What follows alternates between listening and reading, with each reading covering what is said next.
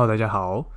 其实这个周末呢，我在这个 Netflix 上看了一部电影，它叫做《Good Pairing》。这部电影呢，它的剧情其实是非常的老套。那但是呢，我还是不小心把它看完了。因为呢，这部电影的故事呢，它是跟这个葡萄酒它是有点关系的。那它是在讲说，这个女主角她是在一个葡萄酒的代理商工作的业务。那她因为工作的关系，所以她必须要到澳洲的一间这个农场兼酒庄，在那边 long stay 好几个礼拜的一个故事。整部电影虽然是用这个葡萄酒当做是它的主题，但其实真正讲到这个跟葡萄酒相关的剧情，我自己觉得可能不超过十五分钟。所以呢，我自己其实不是非常推荐这部电影，除非呢你就是呃单纯只是想要打发时间，不然的话呢，我自己个人是不是非常的推荐这部电影。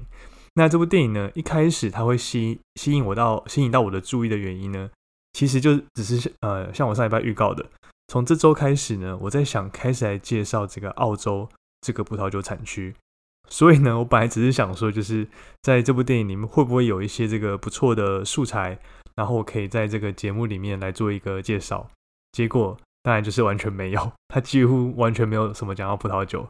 啊。但没有关系啊，就是从我们这周开始呢，我还是会会照这个原本的计划开始来介绍，就是澳洲这个产区。我们今天这一集呢，会先从澳洲的气候开始讲起，然后会讲到这个澳洲最主要的一些红白葡萄品种，再来就是怎么去分辨澳洲的葡萄酒的分级。我会把它们整理成就是澳洲葡萄酒三个最主要的特色。那最后我也会介绍一下，就是呃一些容易入手的澳洲葡萄酒。在呃这个中秋节，它马呃中秋节马上就要到了。那澳洲葡萄酒呢，其实。我一直觉得它非常适合搭配呃我们的这个中秋烤肉，那尤其是它的红葡萄酒，所以呢我也会来介绍一支这个在全联全联就可以买得到的这个澳洲的红葡萄酒。然后最后呢，就像我在上一集说的，呃我在最近认识了一位就是我们的听众，那他同时也是澳洲的葡萄酒的进口商，那他也提供两支这个他们进口的葡萄酒，让我们的听众做抽奖。所以呢，我也会在呃今天这一集的最后告诉他们，呃，告诉他，告诉大家 怎么样去参加这个抽奖。所以今天这一集，呃，就是呃一定要听到最后。好，那我们就开始今天这一集最主要的内容。澳洲呢，它的第一个特色就是，呃，它的气候非常炎热。那将炎热的气候呢，让这个澳洲的葡萄园大部分都集中在这个海岸边，或是高纬度，或是这个高海拔的一些地区。澳洲的腹地其实非常广大的，所以理论上来说，它应该会有一个还蛮多变的一个气候的条件。但是呢，因为它的纬度相对比较低一点，所以其实在大部分这个葡萄园种植的地区，都是比较偏温暖，甚至是非常炎热的一个气候。除非就像是有几个例外的产区，比如说像是这个阿德阿德雷德丘，或是这个伊登河谷这些产区呢，因为它相对地势比较高的关系。所以呢，在它的气候上可以稍微比较凉爽一点点，否则在这个澳洲大部分的产区都是呃偏相对很炎热的这样的一个气候。那这样的气候条件呢，其实也让这个澳洲在这个葡萄的种植上面会遇到一些问题。第一个问题呢，就是它必须要去做这个饮水灌溉，也就是说呢，因为这个炎热炎热的气候，它非常容易导致这个干旱的发生。那尤其是在这个澳洲比较内陆的这些地区。它很有可能在这个葡萄生长季的时候，呃，葡萄呃没有足够的水分，可以呃可以去做生长，因此呢，就是葡萄农在这个葡萄园里面想办法去做这个饮水灌溉，然后呃建立这个饮水灌溉的系统，那就变得非常一个重要。另外一个就是炎热的气候呢，会造成的一个问题呢，就是常常会有森林大火。其实我们常常在新闻上其实也可以看到。呃，不论是在加州啊，或者在澳洲这边，都呃在炎热在夏天的时候，都非常容易有这个森林大火。那主要是因为澳洲这边，嗯，因为它呃气候比较干燥，然后呢又加上这个高温，那这样呢就很容易去引发这个森林大火。那即使这个葡萄园它没有被这个大火烧到，但是呢，这个森林大火它所造成这些烟雾呢，它如果附着在这个葡萄皮上面。或是被这个葡萄作物吸收的话呢，它最后其实会改变一瓶酒的这个味道还有香气的。那澳洲的大部分的地区呢，都因为太过干热，所以即使是这个最强健的一些葡萄品种，其实都还蛮没有很容易可以存活下来。因此呢，这个葡萄农他们也开始去寻找相对就是比较冷凉的一些地区来种植葡萄。那要找到这些比较冷凉的区域，无外乎就是三个方法嘛。第一个方法就是呃往这个海岸边走，因为这个海水和洋流呃可以调节这个气温。所以呢，澳洲有很多的这的这个葡萄园的产区呢，它其实都位在这个海岸带，那主要集中在这个呃比较凉爽、人口比较密集的一些东南沿岸、东南沿岸的这些地区。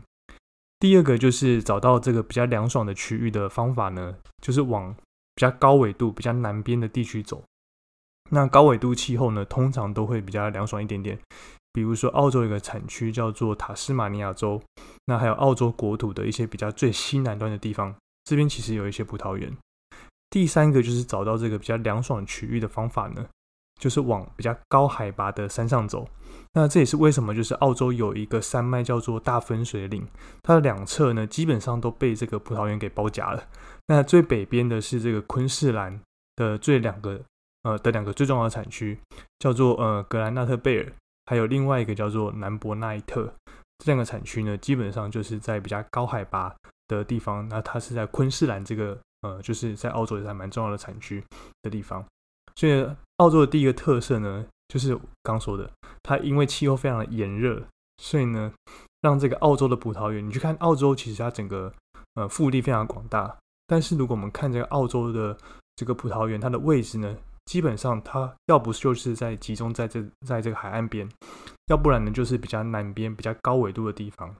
或是呢，就是在这个山脉上比较高海拔的这些地区，通常都是这个葡萄园聚集的这个地方。那这个呢，是澳洲的这个，嗯，这个葡萄酒产区的第一个特色。澳洲这个产区的第二个特色呢，是基本上这边的这个国际红白葡萄品种在澳洲。基本上是一个百花齐放的一个状态。澳洲的葡萄酒还有一个很厉害的地方，就是呢，他们在引进这些国际葡萄品种之后，然后融入了当地的气候条件，然后在数十年的这个演进之后呢，它会发展出一些很独特又很新颖的一些风格。那其中最受欢迎的，呃，不外乎就是这个酒体比较浓郁的这个 Shiraz，还有充满这些莱姆气息的 Riesling。然后相对比较优雅的 Cabernet Sauvignon，还有就是呃比较清新淡雅的 Semillon，而且呢，他们这个多样性，他们还持续的在发展中。那包括呢，扩展到更多的产区啊，更多的葡萄品种，然后更多更是呃各式各样不同的风格。那主要的红葡萄品种其实就包含了像是 Shiraz 啊，Cabernet Sauvignon、Merlot、Pinot Noir、Grenache、Petit Verdot。还有就是像 Sangiovese 啊，Tempranillo，那几乎呢就是已经是无所不包了。Shiraz 啊，它是在澳洲呃种植最广泛的一个葡萄品种。那不论是在呃比较炎热的产区，像是这个猎人谷 Hunter Valley，或是比较温暖的产区，像是巴洛沙河谷 b a r o s a Valley，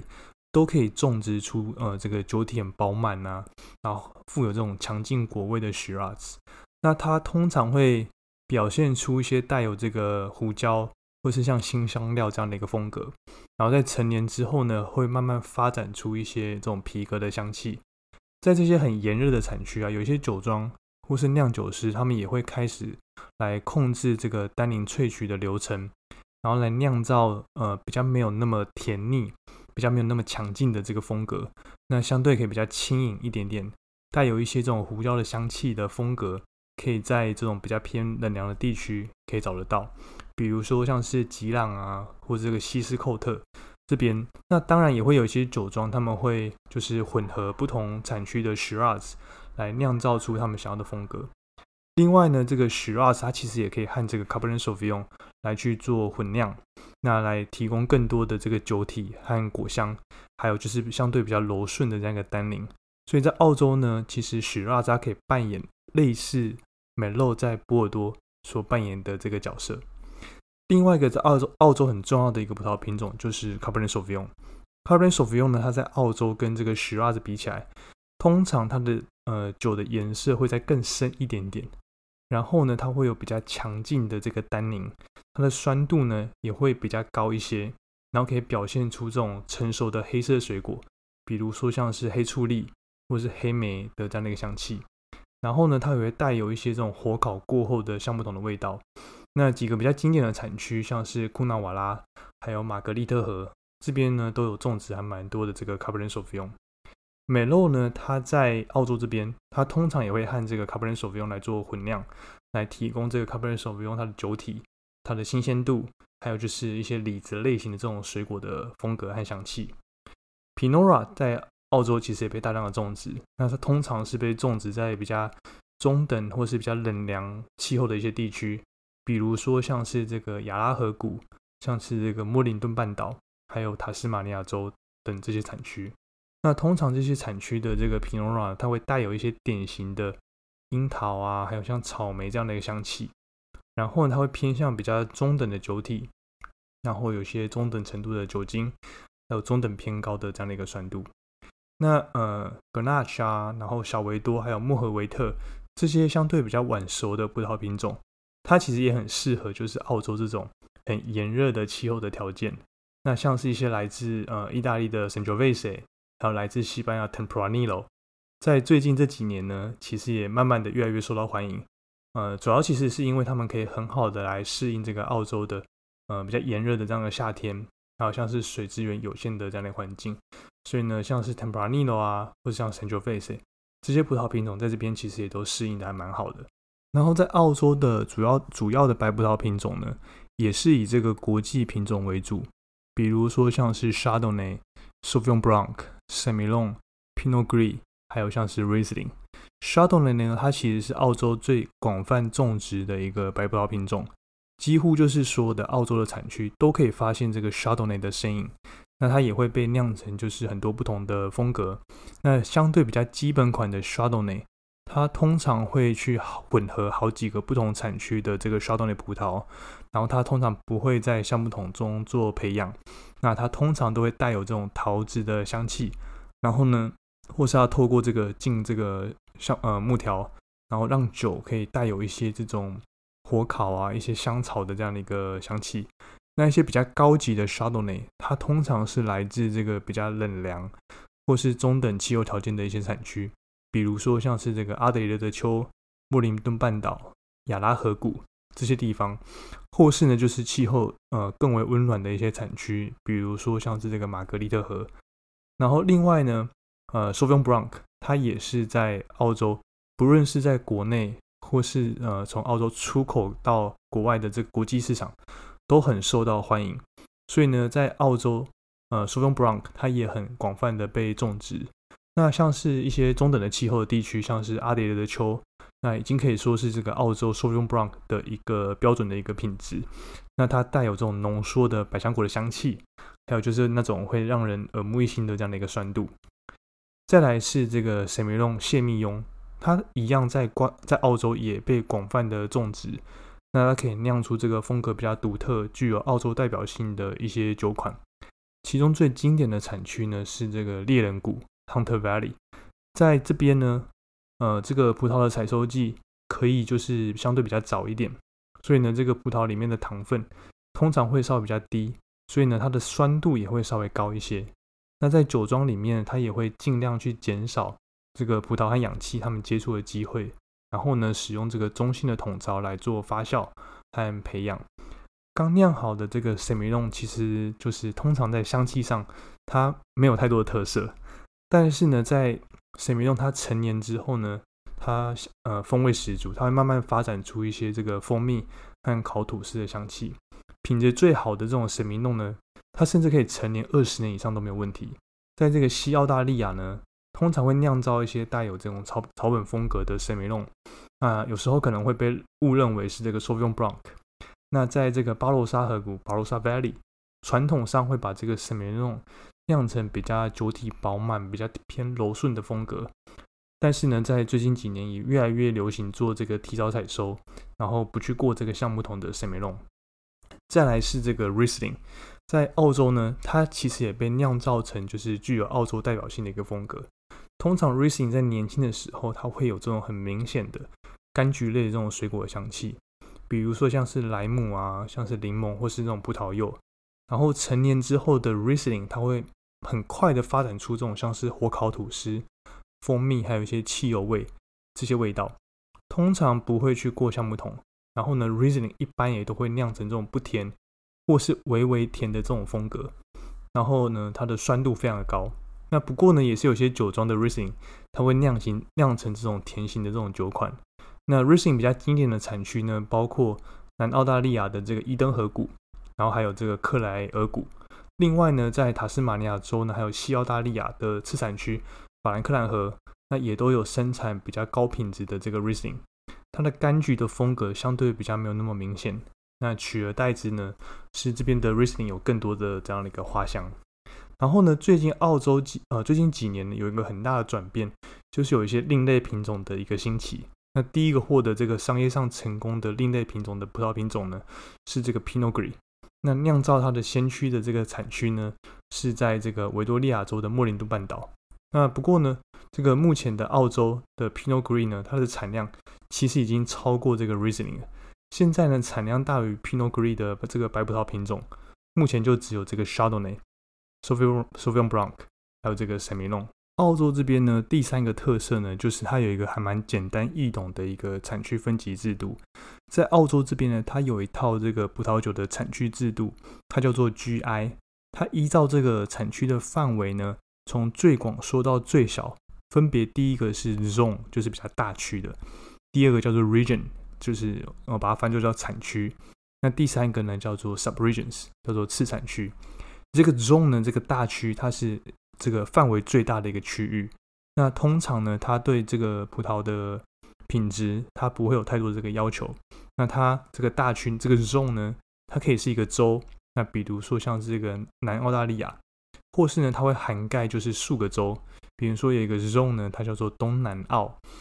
或是呢，它就只是一个州里面的一小块区域。不过呢，通常也会有一些例外，比如说像是巴罗沙，巴罗沙这个 zone 呢，它通常就不会标示在这个酒标上面。那 zone 里面呢，还有叫做这个 super zone 优质大区。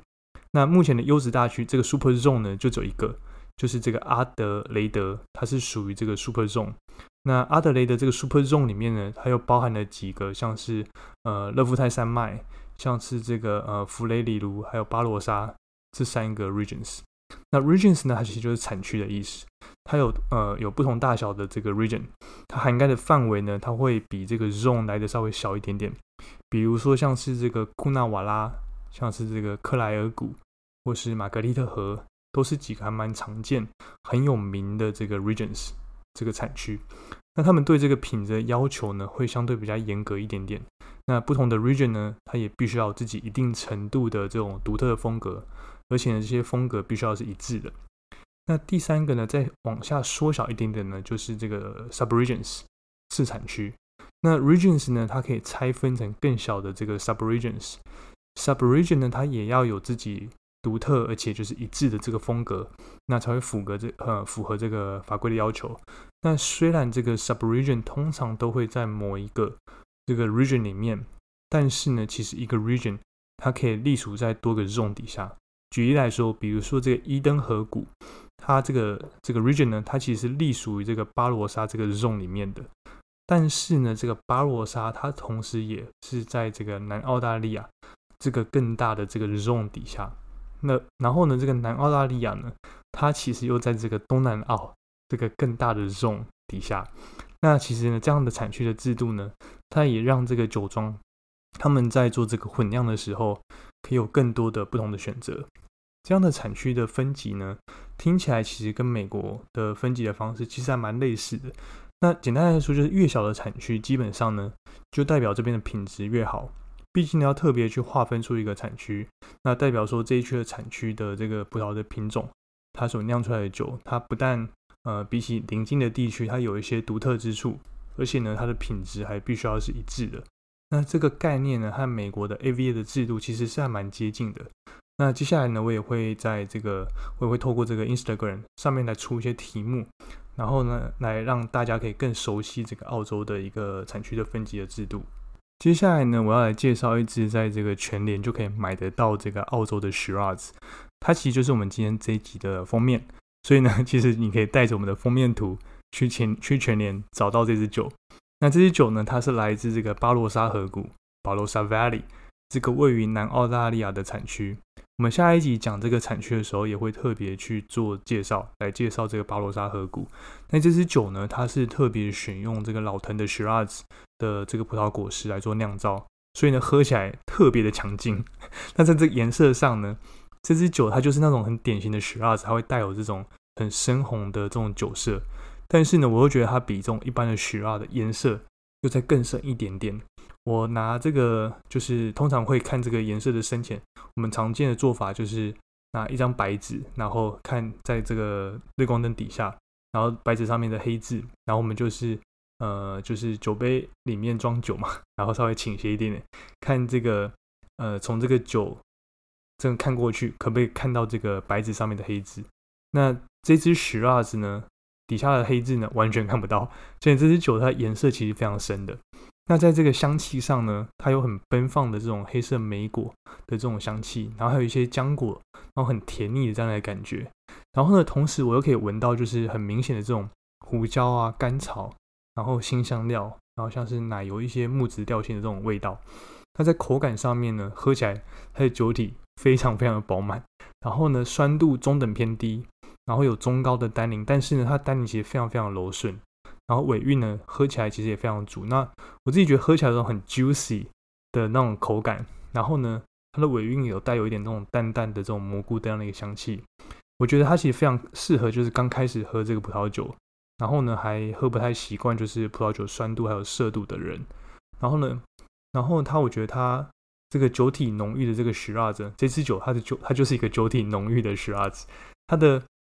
这个感觉呢，在搭食物的时候，它和一些口味很丰富的食物，我觉得搭起来会非常棒。那我曾经啊 用它来搭搭配这个一乐的这个韩式炸鸡，然后我觉得意外搭配还蛮好的。那我也拿它来搭配这个烧烤，比如说像是牛排，像是烤猪肋排等等，我觉得它也非常适合。我觉得它和这个烧肉披萨、烧肉啊、披萨啊，或是像这种中式料理，应该都可以搭配的非常好。那很快就是要过这个中秋节了，如果呢？家里有烤肉的话呢，我觉得我相信这是一支还蛮适合拿来搭配这个中秋烤肉的一支红酒。这支酒呢，它是在这个箱型的这种呃开放式不锈钢槽里面做这个发酵，然后呢，在这个橡木桶里面培养了十五个月，其中百分之三十五的这个法国全新橡木桶。另外呢，百分之六十五是二到三年的美国和法国的这种旧橡木桶，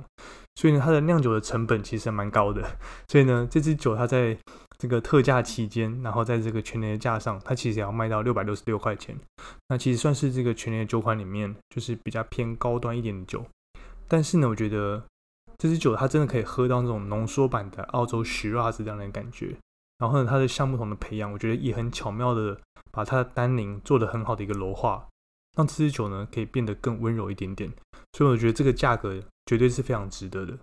然后呢，就像我们在今天这一集最开头说的，我们的听众同时也是这支酒的进口商，提供了两支酒来让我们的听众去做抽奖。那可以直接透过放在这个资讯栏里面的连接，点了之后呢，就可以连到这个 IG 的贴文。只要在那边贴文的底下，你 tag 一个朋友，然后呢，你就留言参加抽奖这四个字。这样呢，你就可以抽奖了。那至于怎么抽呢？当你这个留留言完之后呢，我会马上就是私讯你，然后呢，你就可以玩一次这个转转乐。然后呢，玩玩了这个转转乐之后呢，你马上就可以知道说自己自己有没有中奖。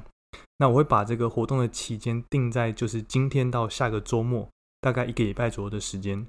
这样呢，有中奖的听众呢，厂商也会直接把这个奖品把它宅配寄给你。这样呢，你就有机会在中秋节之前可以收到这个奖品，然后呢，就可以在烤肉的时候把它开来喝。那听到这边，是不是应该就是要赶快去抽奖了？因为这么好看的东西，其实不是常常会有的。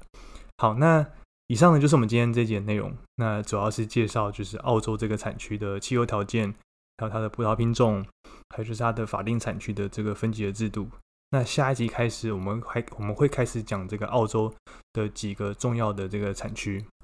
当然呢，就是今天的这一集也和以前一样，可以从这个资讯链接里面找到我们今天这一集的文章，所以呢就可以看着这个文章去做复习。你也可以追剧我们的这个 IG 的账号，那每天早上我都会在这个 IG 上用 Story 的方式来出这个题目，让大家可以练习我们在这个节目里面所介绍的内容。所以还如果还没有接呃就是追踪我们 IG 账号的话呢，也赶快追踪起来。现在我们甚至还会做抽奖，对不对？所以呃，就是好康越来越多了。好，那如果想要支持我们节目的话呢，从我们的这个资讯栏就可以找到这个赞助的链接，你可以选择赞助任何想要赞助的金额。那如果喜欢我们的节目的话呢，也请分享给你对这个葡萄酒感兴趣的朋友，或是在 Apple Podcast 或是 Spotify 给我们这个五星的评价。然后也要注意，就是我们品酒不酗酒，喝酒不开车，开车不喝酒。好，那就这样子，我们下集见，拜拜。